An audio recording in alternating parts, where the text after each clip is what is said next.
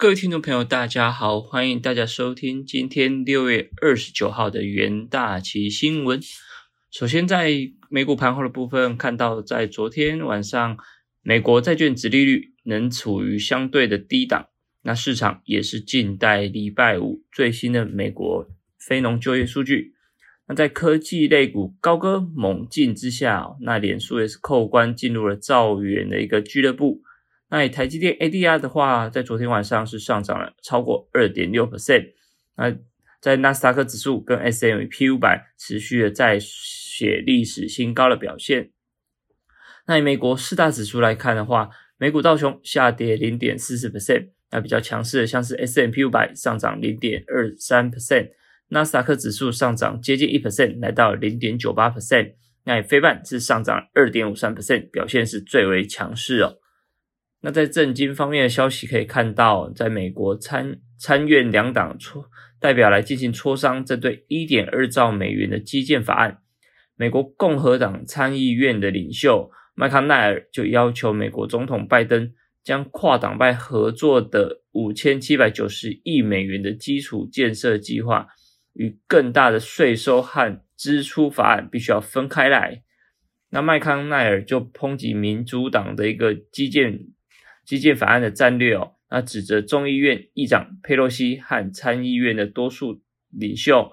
那苏莫这个部分将两党的基建法案当做一个对民众的威胁哦，那也是对参议院的一个威胁，必须消除在支出方面的一个计划威胁之后，他才愿意来进行一个协商。那这个部分相对也是影响到后续的一个基建法案一个推动。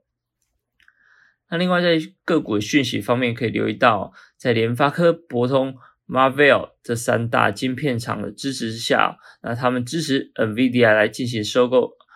ARM。那这个部分也是让 NVIDIA 在昨天的一个股价午盘过后，一度触及超过八百美元的一个关卡。那在三大晶片厂的一个急升后援之后，那其实 NVIDIA 股价的一个上涨幅度超过五 percent。一度是来到八百零三点一五美元，是史上一个历史新高。那虽然说中场涨幅是收敛到了每股七百九十九点四美元哦，没有站稳八百元关卡。那不过从今年初到现在来看的话，其实 Nvidia 已经上涨了，来到了五十二点四 percent，那市值也是逼近五百亿美五千亿美元的一个关卡。那其实，在 Nvidia 去年九月的时候。就宣布以四百亿美元来收购 ARM，那目前还是面临到像是美国、英国、欧盟这些国家的审核当中哦。那在能源盘后部分看得到，在油价昨天一度触及二零一八年十月以来的高点之后，呈现小幅的回落。那不过也是关注到本周 OPEC 加的会议结果即将召开。那由于美国跟伊朗的在重启核议题的。问题上其实还是争论不休，那这个部分也是推推延了像是伊朗原油出口成长的一个情况，那还是让油价其实对整个高档还是具有一个买气的支撑。那另外一方面，美国总统拜登在六月二十七号的时候就下令说，针对伊拉克跟叙利亚境内的伊朗支持的民兵设施发动新一轮攻击，那来作为一个回应哦，回应什么？回应在美。伊朗的一个民兵对像是美国驻伊拉克的人民跟设施来进行无人机的攻击哦，并且考验着伊朗新任的一个强硬派总统对伊朗核协议的一个立场。那这个部分相信将会牵动整个油市哦。那近期大宗商品的价格其实从疫情以来的高点来呈现回落，还是缓解对市场在通膨上面持续攀升的一个担忧。但是还是有投行认为说，大宗商品依旧是一个热门的投资标的哦。那最主要就是认为说，有些价格已经相对回档过多，那其实价位也是相对便宜哦。那有券商是看好说，像是铜跟天然气这类的商品的一个前景。那像是德意志银行就是认为说，和其他资产相比，其实大宗商品在通膨升温的时期，通常表现是比较好。那价格也会表现的比股价更为便宜哦。那以投资人来看的话，其实对像是大众商品的前景，最主要不外乎像是消费者的支出增加，那美国力推基建法案，以及中国需求攀升，加上多年来投资产能的一个不足哦，那其实这个部分都是有利于整个大宗商品的一个价格展望，那投资人也可以多加留意哦。那在经济数据的方面，其实在美国联总会坚信。目前高涨的通膨只是一个暂时性的现象啊，那市场也是有不少声浪认为说，高通膨其实应该会持续很长一段时间哦。例如像是投行美国银行就指出说，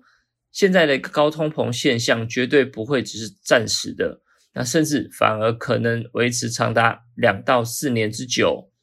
那以美国公布的五月份的消费者 CPI 的来看的话，年成长五 percent，那是创二零零八年以来最大的增幅哦。那如果不含食品跟能源的核心 CPI 是年成长三点八八 percent，更是创了二一九九二年以来的一个新高。那随着二零二一年上半年即将过去，那其实像是通膨、费的鹰派立场跟成长疲乏这三大问题。恐怕将是未来下半年非常需要关注的主题。那在国内部分可以看到，在台股昨天在长海王、钢铁王的强势表态之下，那其实在加权指数昨天中场上涨八十七点来做收，那距离一万七千七百零九点的历史新高，基本上只差一百一十八点。那上柜上市柜合计来看的话，市值是飙在昨天是飙升了五十九亿，飙升到五十九兆元，也是改写一个历史新高。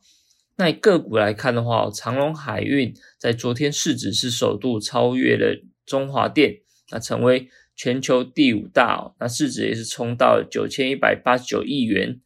那市场也是持续看好长隆今年新船即将加入的一个效应。那在昨天啊，其实除了长隆以外，另外两个货柜三雄哦，也在昨天股价也同步亮灯涨停哦。那以万海来看的话，市值也是挤入了第十名。那整体的航运股再写一个传奇数字。那接着进入我们三分钟听股期的单元。那首先第一个来看到大成钢的部分哦，由于俄罗斯的经济部长在上周末就表示说，计划在八月一号到年底这段期间，针对钢铁、镍、铝、铜这些商品来课征出口临时性的关税，至少十五 percent。那根据俄罗斯啊宣布的一个最低特定出口税率来看的话，其实铝价将会每吨增加两百七十美元的一个成本。那恐怕这个举措将会对于全球的一个全金融金属市场带来深远的影响。那相对是推升像是铝相关的一个金属价格。那另外一方面，在美国基建计划已经达成初步的一个协议哦，那这个部分也带动在国际国际的一个镍铝金属价格上涨。那市场预期说，大成康在这两项产品的价格跟营运受惠之下，在昨天其实价大成钢的期货是向上走样，中场就以强势的涨停价来做收。那第二个可以看到金豪科的部分哦，那根据研调机构 TrendForce 的。预测来看的话，第三季低润的合约价渴望上涨三到十五 percent。那外资投往大和资本就预期说，随着欧美经济复苏跟资料中心的扩大建设，对全球记忆体涨势渴望延续的第四季哦。那金豪科来看的话，旗下三大主力产品的第二季维持强劲的一个出货，那第二季的营运渴望比第一季更进一步的成长。那金豪科来看的话，金豪科期货在昨天呈现开高收涨超过五点四 percent，那短期均线跟中长中长期均线也是同步向上走样的一个正面格局。那第三个就是看到长龙的部分哦，那长龙由于首艘的巨型货轮将于七月份投入欧洲线，那预计从七月到年底之前哦，将会陆续交付三到四艘的一个巨型游轮。那由于目前来看啊，其实长龙。在全球航运的一个吃紧未紧，那长龙在新船即将交付的情况之下，渴望带动第三季的营运表现。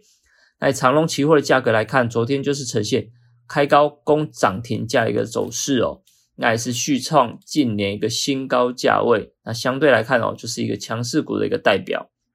那第四个可以看到日月光在昨天相对是比较疲软哦。那虽然说以目前全球的一个半导体封测市场，在今年第三季是延续一个产能吃紧，